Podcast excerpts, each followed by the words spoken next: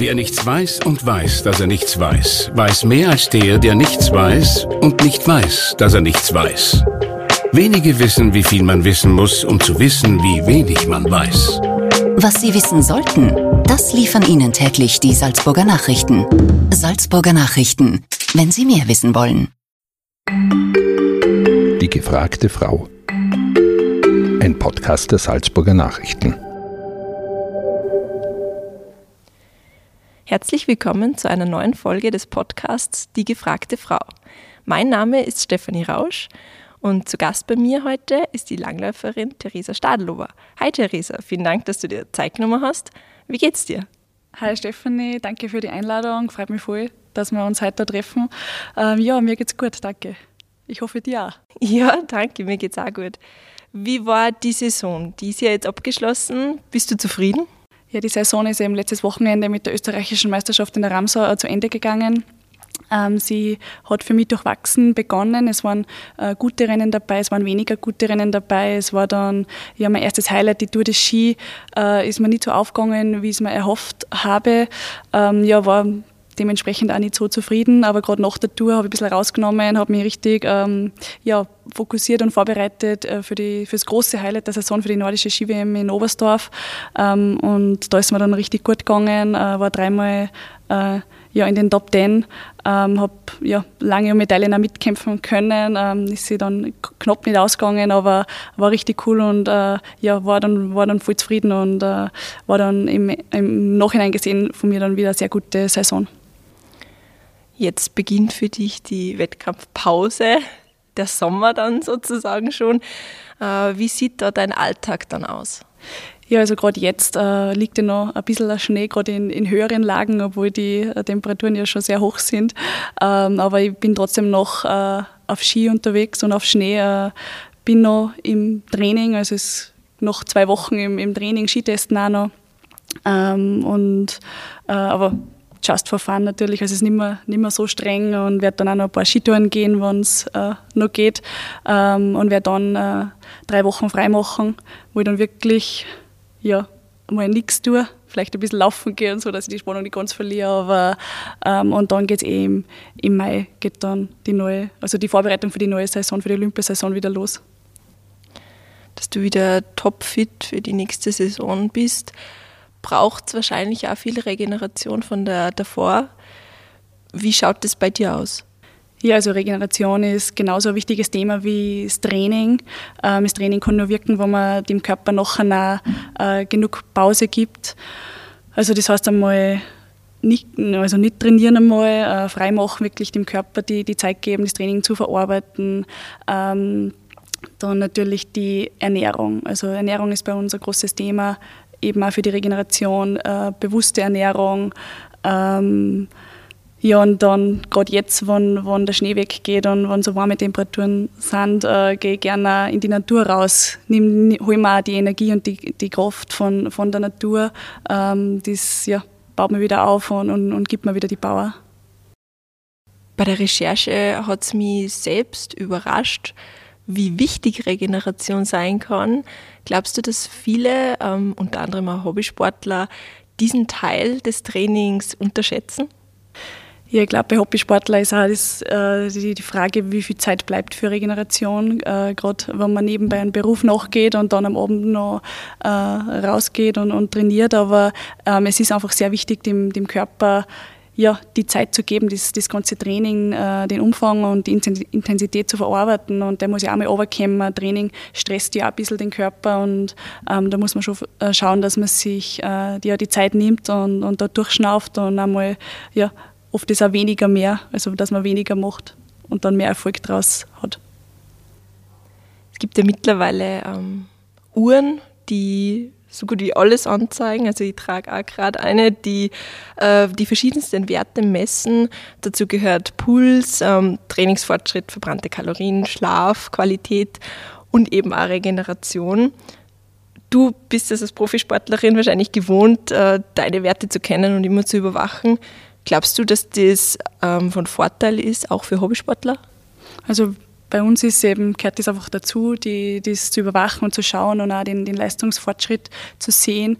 Ähm, bei Hobbysportler äh, ist es, wird es auch sehr interessant sein, gerade weil man ja auch die Gesundheit nachher kontrollieren kann. Also da wäre es sowieso, äh, wenn man mit Sport beginnt oder auch für ja, Hobbysportler, äh, dass man einmal im, im Jahr vielleicht eine äh, gesunden Untersuchung macht, eine sportmedizinische Untersuchung, EKG-Werte EKG, äh, messen lässt und ähm, also in der Ruhe und in der Belastung auch, dass man schaut einfach, wie, wie das Herz ist, wie die Werte sind, ob man, ob man fit ist, ob man gesund ist ähm, und dann auch eben auch beim Training ähm, ja, Pulsgurt gibt es ja schon in, in, jeder Preisklasse, also muss ja nicht das teuerste sein, gerade dass man das, äh, die, die Pulswerte sieht und dann weiß man, ähm, ob alles passt mit dem Körper. Das heißt, es kann einen auch davor schützen vor eventuellen Krankheiten, Trainingsfehlern oder Verletzungen. Also ich würde ähm, eher sagen, dass, äh, dass man das halt einfach im, im Blick hat, dass man wo man weiß, okay, man, man, man misst seine Werte regelmäßig dann weiß man, welche Werte man ungefähr hat. Und wenn dann einmal ein Wert ausschlagt oder nicht ganz passt, dann kann man sagen, okay, vielleicht äh, passt da gerade was nicht oder, oder ist eine, eine Krankheit im Anmarsch, eine Verkühlung oder was, dann sind die Pulswerte auch meistens höher oder sowieso, wenn man jetzt für einen Wettkampf trainiert, auch im, im Hobbysportbereich, sieht man dann auch, äh, wie die Werte sind und, und kann man sich dann da perfekt vorbereiten. Also ähm, es ist schon von Vorteil, würde ich sagen. Kämpfst du manchmal, also du kennst ja deine deine Werte übers Jahr rund um die Uhr überwacht und äh, hast du da schon mal mit Leistungstiefen oder mit solchen Ausschlägen gekämpft, die du gerade vorher beschrieben hast? Also man merkt es, wenn eben eine Verkühlung im Anmarsch ist oder gerade wenn man einen Ruhepuls misst äh, vor dem Schlafen oder nach dem Schlafen, ähm, da sieht man auch, wenn der ein bisschen höher ist, dass der Körper doch noch gestresst ist, dass vielleicht das Training zu viel war oder eben äh, irgendeine Krankheit im Anmarsch ist. Also ähm, man kann das schon sehr gut ähm, überprüfen, aber da gehört natürlich die, die regelmäßige Messung der Werte dazu. Solche ähm, Tiefen unter Anführungszeichen äh, machen ja auch im Kopf, also machen auch im Kopf Druck, kann ich mir vorstellen. Wie befreit man sich da am besten davon?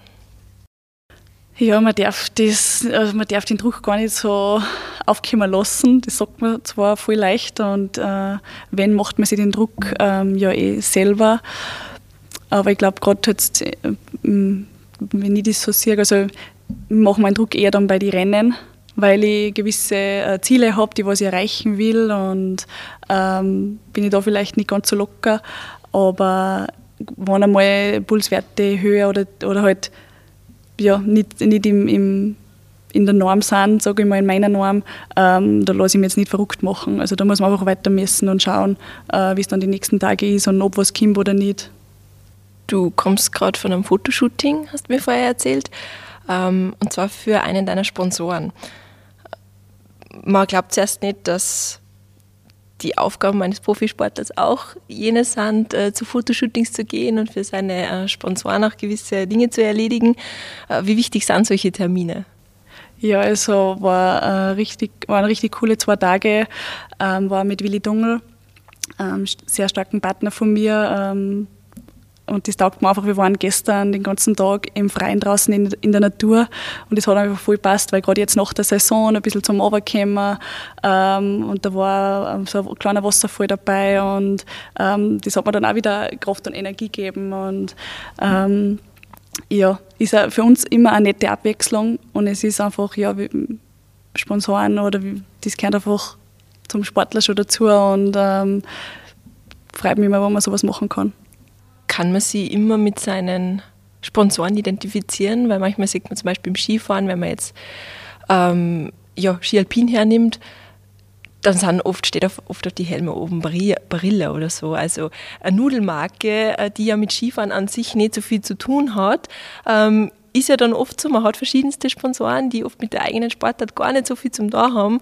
Äh, ist es dann schwierig, dass man sich damit identifiziert oder geht das eh?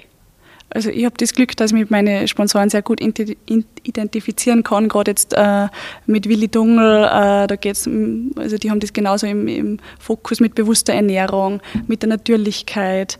ähm, mit der eben Regeneration, mit dem Körper wieder ein bisschen Ruhe geben, Stress abbauen und ähm, das, das passt voll zu mir und ähm, ist schon wichtig, wo man sich ja dann mit der Marke identifizieren kann. In gewisse, in gewisse Sportarten kann, äh, können Sponsoren ja besonders wichtig sein. Äh, macht man sich da nach einem Wettkampf, der vielleicht nicht optimal gelaufen ist für einen selber, auch noch Druck wegen den Sponsoren? Also den größten Druck äh, macht man sich sicher selber, weil man eben gewisse Ziele hat, die was man erreichen will. Ähm, aber sicher möchte man natürlich auch für die Sponsoren äh, gute Rennen absolvieren. Du hast ja jetzt ähm, gerade die WM in Oberstdorf hinter dir und ähm, die ist ja größtenteils anders verlaufen, wie du es gewohnt bist von den Wettkämpfen. Also generell, diese Saison ist für die bei den Wettkämpfen einfach anders verlaufen. Wie hast du das erlebt, dass plötzlich für wenige oder gar keine Zuschauer mehr live dabei sein können? Also die Zuschauer gehen sehr ab. Äh, das erste Mal heißt mir das so richtig aufgefallen bei der Tour de Ski. Äh, beim letzten Bewerb, bei der letzten Etappe, da laufen wir eine Skipiste rauf, äh, die Alpe Cermis. Und da ist die letzten Jahre waren da immer voll viel Leute sind neben der Strecke gestanden oder halt am Pistenrand und sind sogar auch mit die Turnski raufgegangen und dann haben sie da noch Standeln aufgestellt gehabt und Sachen verkauft und also Jausen verkauft für die, für die Fans und ähm, ja, das, das motiviert einen einfach ganz anders, wenn die tausend tausende Fans und Zuschauer da anschreien und wenn du deinen Namen hörst, kannst du auch noch das, das letzte oder eben vielleicht noch ein bisschen mehr rausholen aus deinem Körper und nochmal Gas geben. Und ähm, gerade auch dann bei der WM in Oberstdorf haben sie zwar ein äh, Papp-Publikum aufgestellt. Es hat zwar für die Optik gut ausgeschaut, also ähm, haben ja, da hat man sich bewerben können äh, und hat man das Foto hinschicken können und dann sind die Personen dann auf äh, Kartons gedruckt worden und, und aufgestellt worden. Ähm, eben hat für die Optik gut ausgeschaut, aber das war natürlich still, ein stilles Publikum und ähm, ja, das ist, das ist mir schon richtig abgegangen. Gerade die Rennen, so wie Oberstdorf oder eben auch die Tour, was in der Nähe ist äh, von mir, da werden halt viele von der Familie hingefahren, viele Freunde und auch viele Fans von Österreich und ja, das ist, ist einfach kein Vergleich. Aber auf der anderen Seite muss man auch sagen, sind wir sehr dankbar, dass wir überhaupt das Rennen gehabt haben. Fast alle Rennen, also gerade, ich glaube, vier Stationen also ungefähr einen Monat, kann man sagen, ähm, ist bei uns abgesagt worden. Aber das ist kein Vergleich zu den Sommersportlern zum Beispiel letztes Jahr. Also da dürfen wir uns überhaupt nicht beschweren. Aber ich hoffe natürlich, dass wir wieder zur Normalität und ähm, ja, da zurückkehren können und dass dann auch nächstes Jahr äh, wieder Zuschauer erlaubt sind. Sobald festgestanden ist für die, okay, die WM findet statt, aber unter anderen Bedingungen, jetzt nicht nur vom Wetter her, sondern ähm, eben auch wegen der Pandemie. Hast du die da anders vorbereitet mental drauf? Also die WM war ja ähm, sehr spät jetzt vom Termin her und jetzt waren wir es schon gewohnt vor, der, vor die Rennen vorher, vor den Weltcuprennen.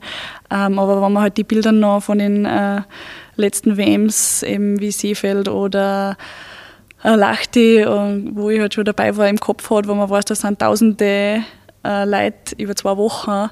Ähm, und man kommt dann da hin und sieht dann, da ist wirklich nichts los, da ist wirklich nur unser Bubble. Ähm, das, das geht einfach ab und das kann man nicht vergleichen. Weil du vorher am Anfang gesagt hast, ähm, dass die Saison nicht so optimal gestartet hat, wie es du vielleicht gewünscht hättest. Glaubst du, das hat damit auch was zu tun gehabt? Also ich habe am Anfang, wo das mit der Pandemie losgegangen ist, war es schon schwierig, wieder zurück ins Training zu finden. Und, oder, aber am Anfang war, man, war ich, glaube ich, noch optimistischer, dass das schneller wieder vorbeigeht und dass es vielleicht eben für den Winter wieder passt. Also nicht, ich hätte da nicht gerechnet, dass da im Herbst dann nochmal ein Lockdown kommt. Ähm, dann waren im Herbst selber meine Eltern auch infiziert. Ähm, und wenn du es dann so nahe im, oder im engsten Familienkreis das dann mitkriegst, weil doch im, im Sommer habe ich gar nicht viel kennt, äh, die was infiziert waren und ähm, ja, dann wird das einfach ein, ein, größeres Thema und dann, dann siehst du auch oder merkst du auch, dass sie das doch länger zieht und ähm, ja, mir gingen natürlich auch die, die oder ich, ich bin zwar in einer glücklicheren Lage, dass ich meinen Job machen kann und eben auch Rennen haben kann, aber äh, das normale Leben, äh, die Freizeit irgendwie anders zu gestalten, das geht mir natürlich auch ab. Für Sportler, ähm, ich glaube auch besonders für im Hobbybereich, verlieren ein bisschen die, die Motivation fürs Training, aber auch die Perspektive und die Ziele, weil jetzt auch ähm, im Frühling und ein bisschen mehr in den Sommer rein die Veranstaltungen nach und nach wieder abgesagt werden. Kannst du das nachvollziehen?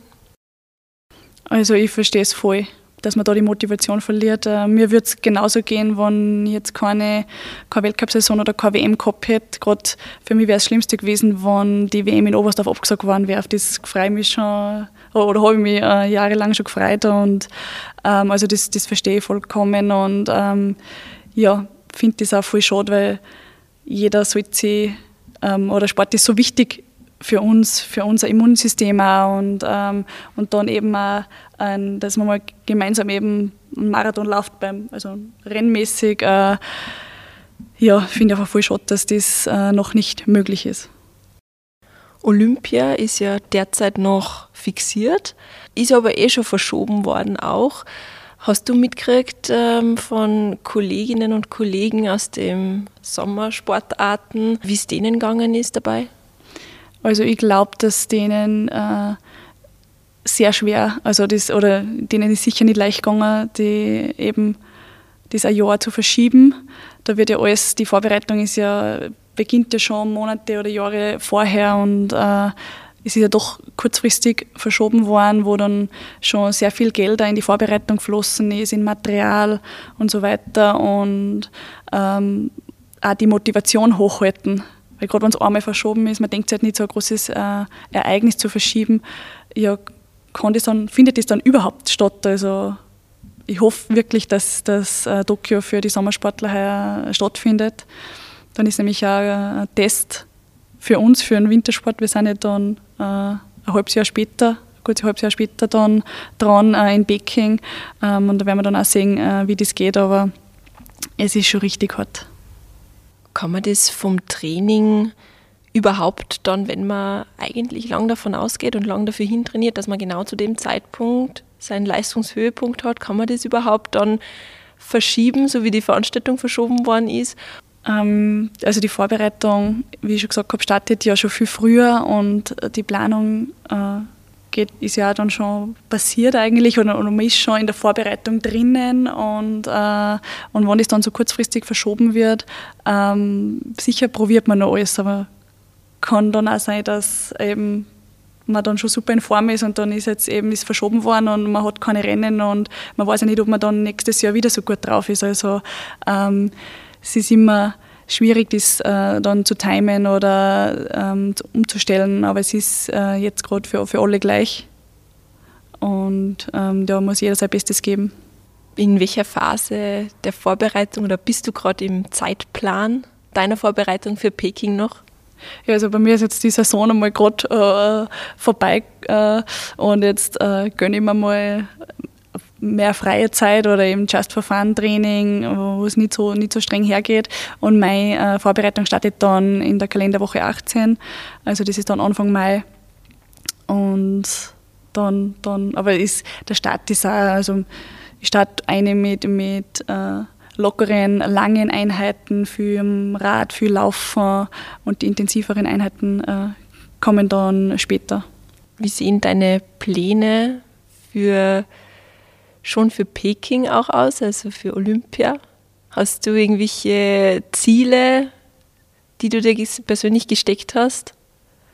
Ja, ein großes Ziel von mir ist sicher mal beim Großereignis eine Medaille zu erreichen. Ich war heuer in Oberstdorf mit einem vierten Platz und einem fünften Platz äh, knapp dran. Ähm, aber das Ziel bleibt trotzdem äh, um die Medaillen mitkämpfen wieder in, in, eben bei Olympia dann in Peking. Aber da muss man dann auch schauen, eben wie die Vorbereitung läuft, wie der Sommer verläuft, komme ich gesund und verletzungsfrei durch und gerade auch wie, wie die Wintersaison dann angeht, ähm, wie, die, wie das Leistungsniveau nachher ist. Wie, was planst du für die Zeit danach? Nach dem Sport. Nach Peking. Oder nach Peking. ähm, ja, es ist dann, das Jahr drauf ist, äh, wäre noch eine WM in Planica. Das ist sehr nahe von mir daheim. Ähm, sicher noch ein Thema. Also schauen wir mal. Ja, Theresa, dann vielen Dank für das nette Gespräch und äh, ich wünsche dir für die kommenden Sommermonate und für die Zeit jetzt gleich viel Ruhe, Regeneration und dass du dann für den Winter wieder gewappnet bist und hoffentlich äh, dann alle Wettkämpfe so machen kannst und uns nicht die Pandemie wieder dazwischen kommt. Danke. Das war ein Podcast der Salzburger Nachrichten. Redaktion Katharina Mayer und Sabrina Klaas. Wenn Sie mehr wissen wollen, finden Sie uns im Internet unter www.sn.at.